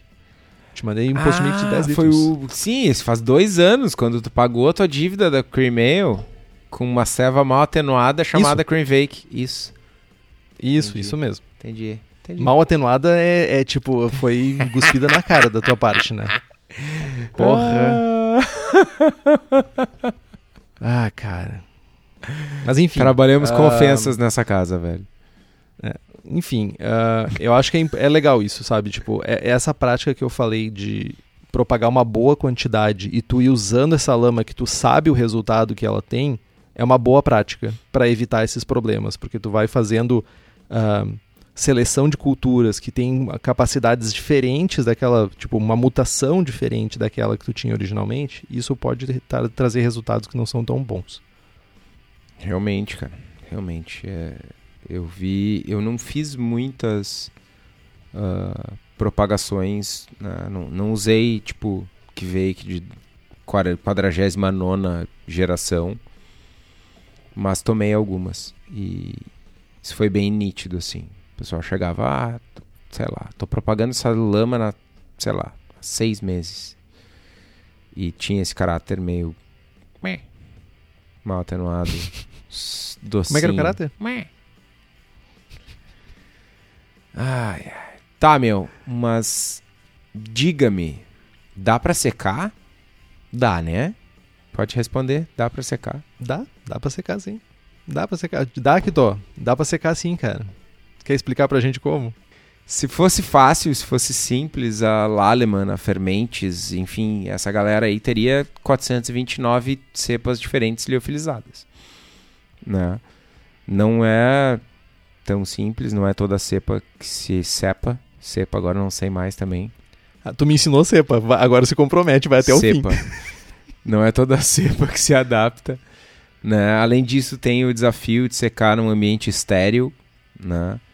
E, cara, vamos lá, né? Testem as lascas, as, as, as quakes secas aí antes de sair compartilhando. Porque tu, é muito fácil, né? Propaguei aqui uma quake com lacto e breta, sequei e, tipo, azar do goleiro. Vou mandar pra galera e. Né? E azar. E- Eu confio que deu bom. infelizmente tem que tem muita gente que faz isso. Tem, cara, vamos falar mal? Não vamos, né? Mas é, tipo, por favor, cara. Tipo, falar mal é uma da. Falar mal das pessoas mano, tem, é uma. tem gente é propagando que a gente fake em casa e vendendo, mano. Meu. Não vamos falar mal, vamos deixar isso Já de falamos, lado. acabamos não, mas de não, falar. não vamos engajar tanto assim, porque é só pra estragar o ânimo do cara. Não vamos dar moral. Não vamos dar moral É. pra, essa, pra essa galera. E, aí. cara, eh, né? Ainda indo pro lado comercial, tem cervejarias norte-americanas que só, só usam Quake exclusivamente, né? Eh, não, não vi ninguém fazendo isso exclusivamente no Brasil. Acho que tem potencial, cada vez mais chegando cepas diferentes e tal. Mas, hum, de novo, né? Num potencial econômico. não sei se entrega todo esse potencial mercadológico. O que, que tu acha, Eu podia meu? ser ruim agora, né? Eu podia ser bem ruim, mas acho que eu vou me controlar. Seja ruim, gostamos. Não, tô, tô, tô me. É que, tipo, tem lugar aí que poderia estar usando essas leveduras que veio pra fazer cerveja boa, né? Pelo menos não ia ter problema de fermentação. Né? Né? Cara, isso é um. Sabe aquela pilsen gostinho de artesanal que tô? Sei. Por que não usar uma levedura assim? Meu, então, usa uma lutra da vida e, e, tipo, entrega algo não tão limpo, mas não tão sujo. Exato, exato. Tipo, já que é pra ter trade-off, sabe? Já que é pra ter uma troca, que seja essa, saca? Cara, eu lembrei daquela, daquela Pilsen, daquele estabelecimento que eu contei, acho que umas duas vezes aqui, que começava, abraçava a primeira na segunda de manhã e servia no sábado de noite. E os clientes tomavam e diziam, nossa, que gostinho de artesanal. E era, tipo, um peido brabo, a serva. De acetil. Uau, meu, era horrível, velho. Era tipo. Sabe aquela figurinha do carinha vomitando? Do bonequinho que tu manda sempre no grupo quando, eu- quando alguém posta alguma pastry stout? Sim, sim. É- É, tá, tá meus favoritos. É, exato. É, tipo, é isso, mano. Cara. Usa uma Lutra da vida, velho. Usa uma Kvik da vida e faz uma fermentação neutra. Então, mas isso é um potencial, é isso. Tipo, tirando a brincadeira, porque infelizmente a gente sabe que tem cervejarias e cervejarias, a gente não tem como controlar isso, o mercado que geralmente regula. Mas, tipo, tem potencial. Olha só, tem uma levedura que, tipo, tu, tu pro teu equipamento vai fazer muito mais sentido, cara. Cara, mas. Pro é- teu... Eu acho que ainda assim geraria cerveja ruim, tá? Não, Mesmo mas é, é que tem um negócio, meu. A gente parte do, do pressuposto de que as pessoas que estão produzindo essa ceva estão tomando e achando ruim pra querer mudar a levedura. Mas, cara, não tem como tu fazer um caldo de morte, tá ligado? Um churume brabo, tomar, achar ruim e continuar fazendo, velho. Tá ligado? Ah, a caldo pinta de morte, a pinta toma e acha ok, velho. E se ela acha ok, não precisa mudar. Saca? Ah, cara, sei lá, isso é meio, meio, meio, é meio desgraçado na minha cabeça, mas tipo, eu sei lá, Porque uma, uma coisa é tu fazer uma ceva 30 e achar no teu ego inflado que ela é um 38, tá ligado? Tá, ok, faz parte. Quem nunca avaliou a sua ceva com bons olhos, tá ligado? Agora, o problema é tu fazer uma ceva Excelentes menos olhos 14. o cara faz uma ceva menos 14 e acha que é um 45, tá ligado? Não, eu diria uma ceva 13 por caridade, caridade, porque tipo é caridade, né? Enfim, Enfim. vocês que estão aí de alguma forma ouvindo, compartilhando, chegou o episódio. Cara, tô com um problema na minha pilsen da massa aqui e tem um sulfuroso nojento que eu não consigo tirar. Ou tem um dia. Cara, tem. Né? Cara, considera usar uma fake neutra. Ah, cara, é, é brabo, é, é triste, velho, mas é a realidade do, do. Principalmente. Eu ia dizer do interior, mas não é só do interior é, principalmente de, de estabelecimentos que vendem cerveja para um público entrante. Essa é a realidade. Ai. A esperança que eu tenho é que a gente consiga gerar, se- nós sejamos parte da engrenagem que vai gerar melhores cervejeiras e cervejeiros pro futuro que vão se preocupar com isso, saca? Que vão ter um alto, um cuidado de tipo assim, gente, não deu bom, tá, tá ruim isso aqui, não tá bom. Vamos, bus vamos buscar uma alternativa, vamos melhorar, vamos fazer diferente, saca? Espero que se- sejamos parte. É, cara, e, e uma coisa que é importante a gente falar aqui, né? A gente tá aqui corneteando cevas ruins. Né? Não, a gente tá expondo, é diferente. Tamo não, corneteando. Isso não é corneta. Não, isso é tem, corneta. Tem, tem que ser exposição. Corneta, corneta exposição, Tá chama do que É quiser. corneta. Corneta. Ceva ruim, Vou chamar, de, vou chamar de Afonso. ceva ruim tem que ser corneteada. Beleza. Mas, cara, a gente não tá aqui sentadinho no trono dourado das pessoas que só fazem cevas maravilhosas, tá ligado?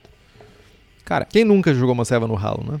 Não, não é nem isso, mano. Jogar a ceva no ralo é muito nobre, é muito bonito, mas quando tu faz 5 mililitros de uma ceva, jogar no ralo dói, velho. Dói, dói a full. E tem vezes que tem vezes não. Em todas as vezes tu tem que te fazer a pergunta quando tu tá trabalhando com isso é: realmente não consigo vender isso? Realmente não posso chamar de outro nome, não posso vender para um bar que, que é um bar aleatório qualquer, que não vai queimar minha marca, não posso botar, sabe? Esse questionamento existe e tem que ser feito. A gente não vive num mundinho maravilhoso de. Saca? A carga tributária é furiosa, mano. A concorrência é furiosa, as leis trabalhistas. Cara, é tudo zoado pro empreendedor brasileiro. Todo mundo que faz uma serva não ok ou não de acordo com o objetivo tem que parar e se perguntar: consigo vender esse produto de outra forma? Tá tudo bem, mano. Eu já fiz isso. Todo mundo já fez. Quem levanta a mãozinha para cima e diz que nunca fez, tá mentindo. Tu vende serva? Então abaixa a mão. Beleza, baixa a mãozinha. Agora a questão é: tem um limite, saca? Tem um limite em vender ceva com cheiro de morte e tem um limite em vender uma ceva que, cara, não virou aquilo que tu. Que... Vou usar o teu exemplo, Henrique. Tu me mandou, tu acabou de falar aqui no programa que mandou uma cream vake que não era, não ficou do jeito que tu queria. Sim. Tu, ela, ela não ficou do jeito que tu queria, tu te perguntou, jogo pro ralo ou dou pro quitó? dou pro quitó. Saca? Olhando. Ai, é isso, mano. meu. É isso, Tá, mas mano. não foi por isso. Eu tinha te prometido essa Não, cerveja eu antes sei. de saber que ela tinha ficado assim. E aí ela ficou ruim, aí tu pensou, vou tomar. Se Cara, fosse eu pra eu vou tomar, eu jogaria áudios. fora, mas como é pro Quitó, eu vou dar. Eu tomei 10 litros dela, cara. Maldito. Mas, saca? A gente não tá aqui numa posição dos caras que nunca erram. O meu ponto é: errou, deu treta, Admite. achou uma maneira de vender. Não, não. Achou uma maneira de vender que vai vender. Beleza, meu. Vende na surdina, alguém vai tomar e vai achar bom e tá tudo certo. Agora a pergunta que fica é: o que, que tu vai fazer no próximo lote? Porque a imensa maioria faz a merda, vende escondido e no próximo lote não faz porra nenhuma, velho. E faz tudo igual. Não muda nenhuma variável, até Exato, porque muitas vezes não mano. mede. Saca? Quem Cara, não mede não muda. todo mundo vai errar, todo mundo vai fazer um lote zoado, todo mundo vai achar uma maneira de vender um lote que não, que não é o lote que deu mais orgulho na vida, faz parte. Agora, o que, que tu vai fazer no próximo lote? Como que tu vai mudar a próxima serva que tu vai fazer? Ah, Usar vou, vou usar Kvake. Exato. Só que essa postura a imensa maioria não tem. Que não é o nosso caso aqui. E aí, né, tô esperando mais 10 litros de Cream Ale, Cream Vake, bons agora.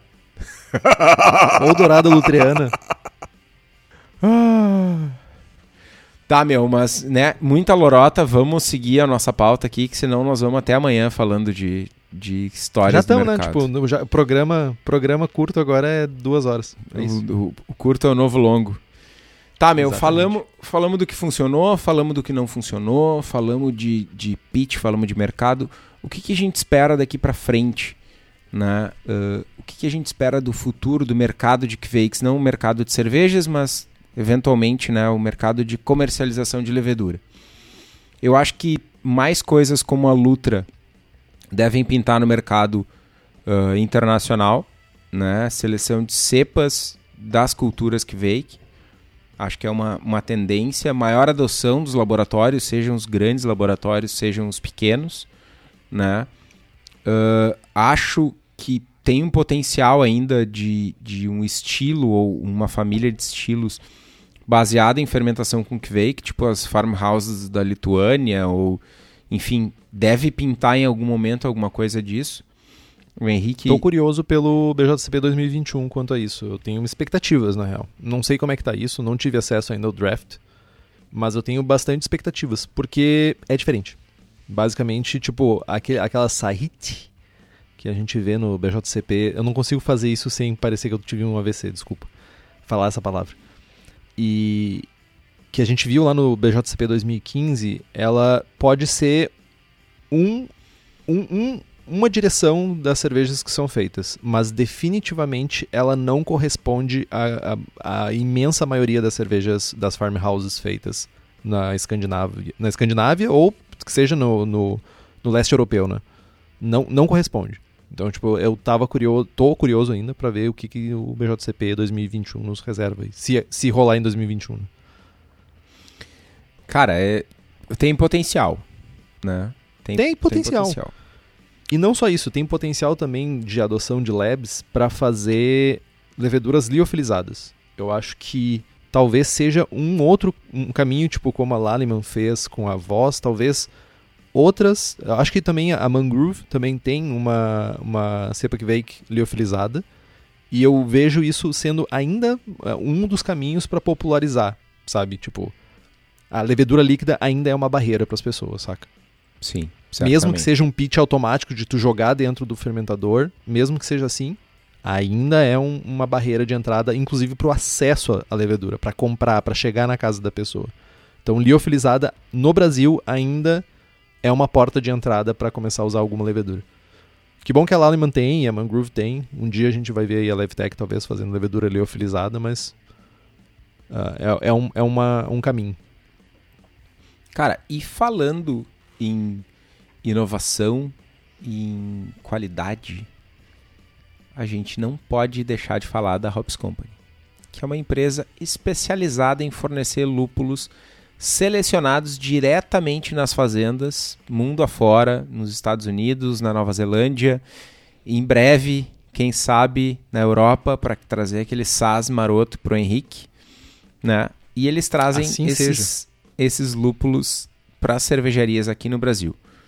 Eles visitam os produtores, esses dias o Thiago Galbeno estava lá visitando o pessoal, buscam novas variedades, lotes que se destacam sensorialmente e trazem para nós. Se vocês têm interesse nos lúpulos das, da Hops Company, é só entrar em contato com eles pelo site hopscompany.com ou pela página deles no Instagram.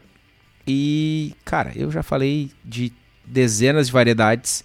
Esses dias tinha um, colega cervejeiro aí me, me chamou no Whats, no, no privado ali, pedindo dicas de alguns lotes que eu usei, que eu tinha curtido. E eu simplesmente passei a lista toda. Tipo, ah, meu, usei esse, esse, esse, esse, esse, e esse também, e esse aqui também. E mais esse. E, tipo, estavam todos fenomenais.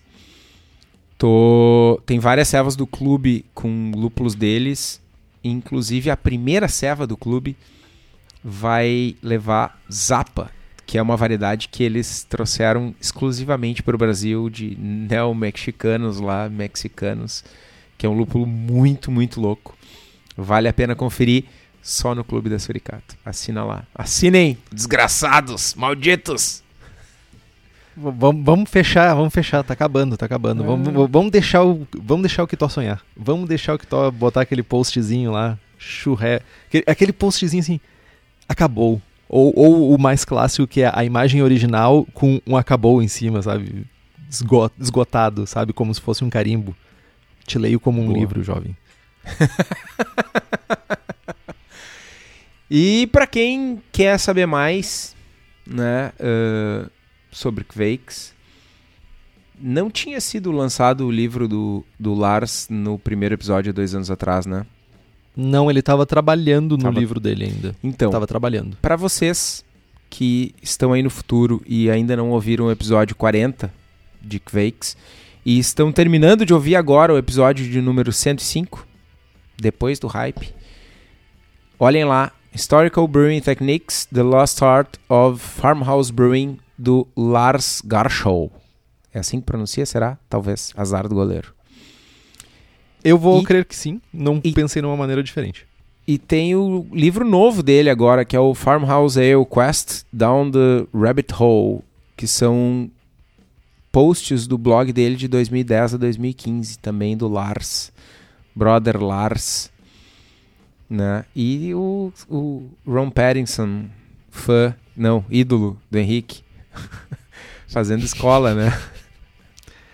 É, porque o, o Ron Pattinson adora fazer um conglomerado de posts e transformar isso num livro. Não que seja ruim, acho que tipo é uma abordagem, nem, nem sempre é melhor, mas é uma abordagem. Eu falo. De certa forma, o livro do Scott Janish vai nessa linha, né? É, é verdade, tipo, ele inclusive ele falava no blog dele dizendo assim, tipo, eu vou usar isso aqui, esses posts vão virar o meu livro, sabe? E muito esses posts plus, sabe? Enfim, é uma maneira. E, não, e, e de maneira alguma isso é desmerecer, cara. Porque, porra, escrever os posts que o Scott Janish escreve ou fazer que nem o Ron Pattinson que vai, tipo, pegar uns livros de 1700 em Guaraná com olha em alemão e traduzir isso, cara, não é fácil, velho. Não é fácil mesmo. Mas vamos fazer uma coisa diferente hoje, que tô, faz tempo que a gente não compartilha. Vamos compartilhar receitinha. Olha só. Já que a gente falou de Kvakes, vamos falar um, de uma receita que é usando, fazendo uso de uma, um dos potenciais né, das Kvakes, que é uma fermentação mais limpa. Então eu vou falar da minha dourada lutriana, que nem o Kitó já deu um spoiler antes, que é a minha tentativa de fazer uma dourada pampiana, que é um estilo provisional argentino, que estava lá no BJCP 2015 como provisional. E a gente tem esse, esse, essa ambição de fazer todos os estilos, né? Então a gente vai tentando. Então, para 20 litros e uma eficiência de 62%, nós temos uma densidade inicial de 1043, uma densidade final de 1009 cor de 12 SRM, amargor de 19 BUs, teor alcoólico de 4,5%. Os ingredientes são 4,6 kg de malte pilsen, uh, 200 gramas de caracler, 50 gramas de cascade uh, com 6,2 de alfa-ácido e um vial ou um X opção de Lutra aqui que você consiga ter que seja útil, seja não contaminado, que seja limpo. Então, o processo para fazer a cerveja é corrigir a água para atingir níveis mínimos aí de cálcio e magnésio e uma proporção de 1 para 1 de sulfato e cloreto. Uh, uma mostura simples, uma infusão simples a 68 graus. Eu faço 75 minutos porque uh, faço brew na bag, então gosto de fazer um pouquinho extra para secar um pouquinho também a cerveja. Mash out a 78 graus por 10 minutos, recirculo até o moço clarificar, apesar que no brew na bag vai dar uma leve misturada depois, mas eu continuo fazendo isso fervura intensa por 60 minutos e adição de 30 gramas de cascade aos 60 minutos e uma adição de 20 gramas no flame out. E no fim eu resfrio para em torno de 25 graus, eu estou buscando então um caráter mais limpo da levedura e inoculo ela. Fermento a essa temperatura por uma semana, apesar de que eu deixei a temperatura ambiente, então houve uma oscilação, apesar de pouca, um grau para cima e um grau para baixo. E quando a, a, fermentação terminou, eu baixei a temperatura para zero grau e, e maturei ela por uma semaninha só e carbonatei a 2.7 volumes e tá pronta. Tem efeitos especiais. Tenho perguntas. Pergunte. Hoje sou eu que vou questionar as receitas. Por favor, jovem. Mano, 50 gramas de lúpulo de Cascade num, em 20 litros de serva. É Cascade da Hops Company, só pode, porque senão vai ter aroma de malte. Tem aroma de lúpulo, cara. Eu, eu, eu sou mágico, cara. Sou mágico. Entendi. Entendi. 2,5. Cara, tipo, tu, tu, olha só. Não, e pra, é 30, 30 gramas de Cascade a 60, tá ligado? Esses 20 pra... gramas de Cascade no Flame Out. Meu, é o Cascade Primeiro que ela não, Power. Ela não tá é uma IPA argenta. Ela não é uma IPA argenta. Ela Sim. é uma dourada pampiana. Ela tem caráter de lúpulo, mas não é caráter tipo. Ah, caráter de lúpulo. Um grama Levezinho. litro no flame out é caráter de lúpulo. Cara. Não, não. Assim, ó. Só perguntei. Tá pra você que chegou aqui nesse momento e não, não tinha reparado nisso ainda, nós lidamos em extremos de lúpulo aqui. Tem o jovem Kitó, que tá aqui. Aqui. Foda-se, eu não consigo apontar pra ele. eu não consigo, tipo, me deu ruim de apontar aqui. E temos eu que gosto de ser uma pessoa mais contida, mais comedida, por assim Entendi. assim dizer. Entendi. Mas sim, cara. Foi isso. E teve caráter de lúpulo. Pro, pro que eu. Analisando friamente a cerveja pro estilo, tá dentro do estilo. Pode não ser o. o falando de lúpulo, ela não é o, o, o, o, extremo do estilo, mas tá dentro do estilo. E era para mim era isso que eu queria fazer. Eu não, eu estou buscando tentar fazer sempre as cervejas no, no, no limite inferior, assim. Sim, tu sempre tenta fazer servas sem lúpulo. Coloca lúpulo porque tem que colocar, basicamente. Eu coloco tá. lúpulo para equilibrar a cerveja. Uhum. Deixa, eu, deixa eu parar a corneta e seguir com os questionamentos. Questiona. Uh, cara Claire. Uhum. Só um chorinho. Tipo, tu optou gramas. por usar cara Claire ou era o que tinha na Homebrew Shop? Era o que tinha na Homebrew Shop. Desconfiei desde o princípio. Era o que tinha na, na Homebrew Shop. Tá. Infelizmente. Outra questão. É, um Vai. pra um de sulfato cloreto. Com essa cacetada absurda, surreal, quase entupidora de filtros e de linhas de lúpulo de que tu tem na serva. Faz sentido essa correção de sulfato? Tipo, Cara, eu acho, do meu ponto de vista, tá? Eu fiz dessa forma e eu não veria nenhum problema em ter feito buscando mais sulfato. Já que eu não usei tanto lúpulo, assim. Mas, de, de novo, olhando pro estilo, o estilo ele pede esse um pouco mais para equilíbrio, ele não é uma IPA argenta, é importante pontuar isso. Tipo, a gente tá discutindo como se fosse um estilo super famoso e us- usual no dia a dia das pessoas, né? Mas é uma, é uma, é uma cerveja mais. ah, é uma cerveja mais straightforward, é uma cerveja que tem, tipo. ah, um caráter bem mais ah, decidido, por assim dizer. E, tipo. Pro meu, pra minha interpretação fazia sentido fazer ela dessa forma, sabe? Eu não queria fazer também que ela ficasse com um caráter ama com, com amargo mais proeminente, por assim dizer, mais evidente. Então eu tentei trazer ela um pouco mais para um equilíbrio, porque eu queria realmente que ela fosse uma cerveja bem mediana, bem equilibrada. Esse Sim. foi o objetivo da minha cerveja. até porque um pra um de sulfato cloreto pode ser 10 ppm e 10 ppm, né? Que é basicamente a minha água. Ok. Que é basicamente a água que sai da minha torneira. Entendi, entendi. Ah, último questionamento, só pra não. não né? Eu tô, tô ficando chato já. Ah, Tu é chato. ok, justo. Tô ficando normal então. Ah, 2,7 Tá volumes. exercendo a tua chatice. 2,7 volumes de CO2. Ah, eu tomei o estilo, acho que duas vezes só. Ou uma vez. Tomei no Uruguai e tomei num encontro da Serva Gaúcha há mil anos atrás. Acho que duas vezes. Uhum. E eu não me lembro delas. Não que eu me lembre muita coisa, mas não me chama atenção uma carbonatação tão mais alta assim, ou, ou mais alta, enfim. 2.5 geralmente é média, média alta, se não tô enganado. Sim. Esse 2.7, tu percebeu alguma diferença eh, significativa, enfim?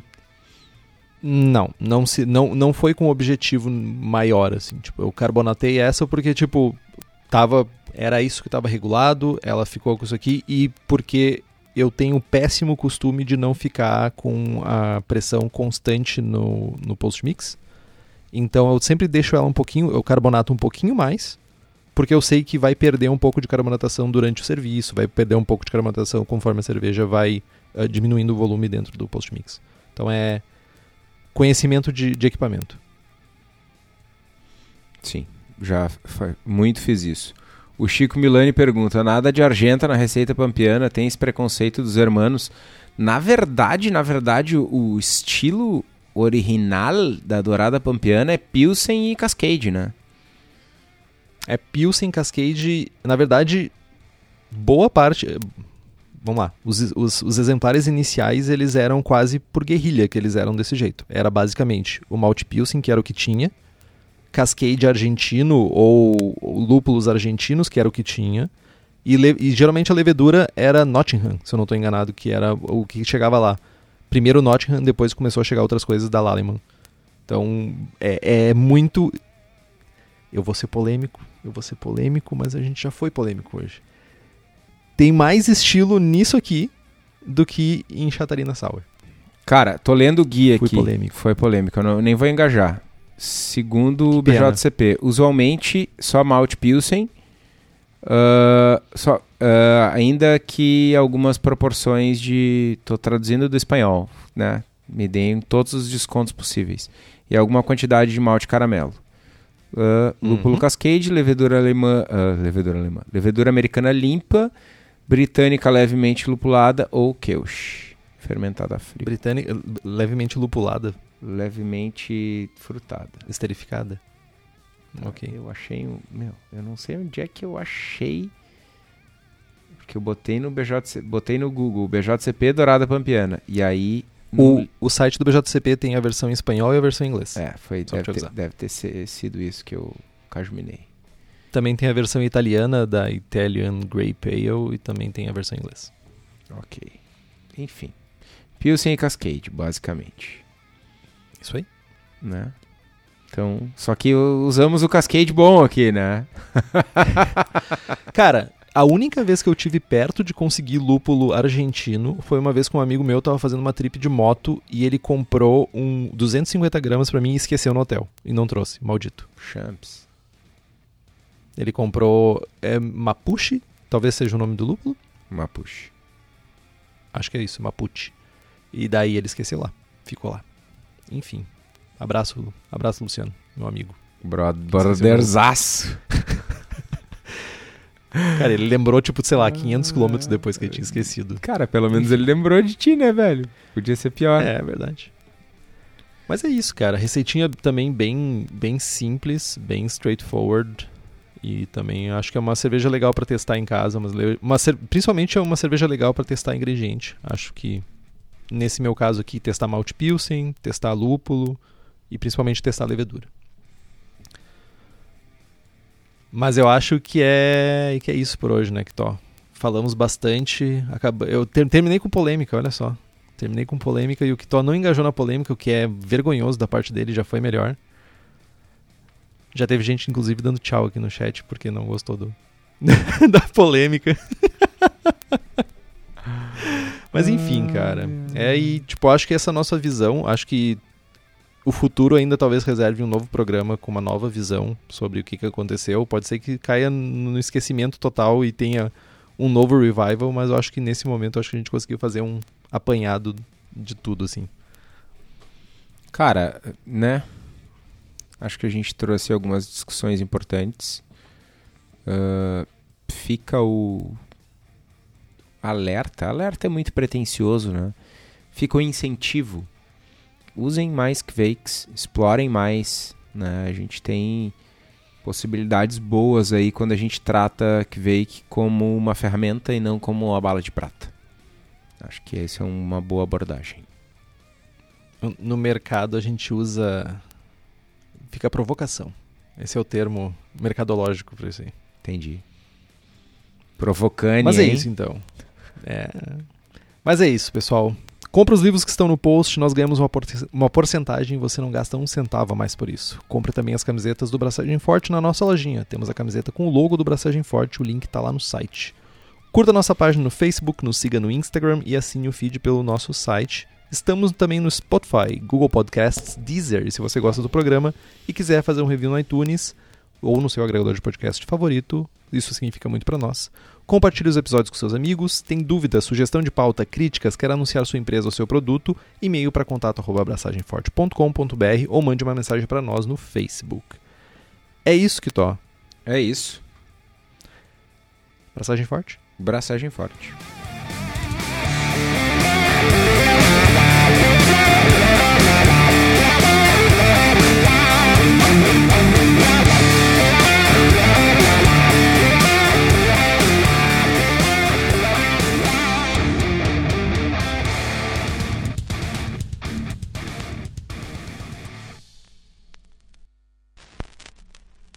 Então, meu, cara, se fosse fácil, se fosse simples e, e reliable, é, me ajuda a traduzir isso, confiável, Confiável. Nossa, que babaca. né? Chamou de babaca na cara dura, velho. Bom, Porra, mo- momento muito babaca. Eu não sei mais falar português, gente. Qual o nome dessa palavra em português e em inglês? Ah, eu, tenho, eu sei falar em italiano também a palavra, mas eu não sei falar em português. cara, desculpa, meu. Se fosse fácil a. Desculpa. Desculpa por eu ser poliglota. É, eu falo como diz o Fino, eu falo português e várias merda, né, meu?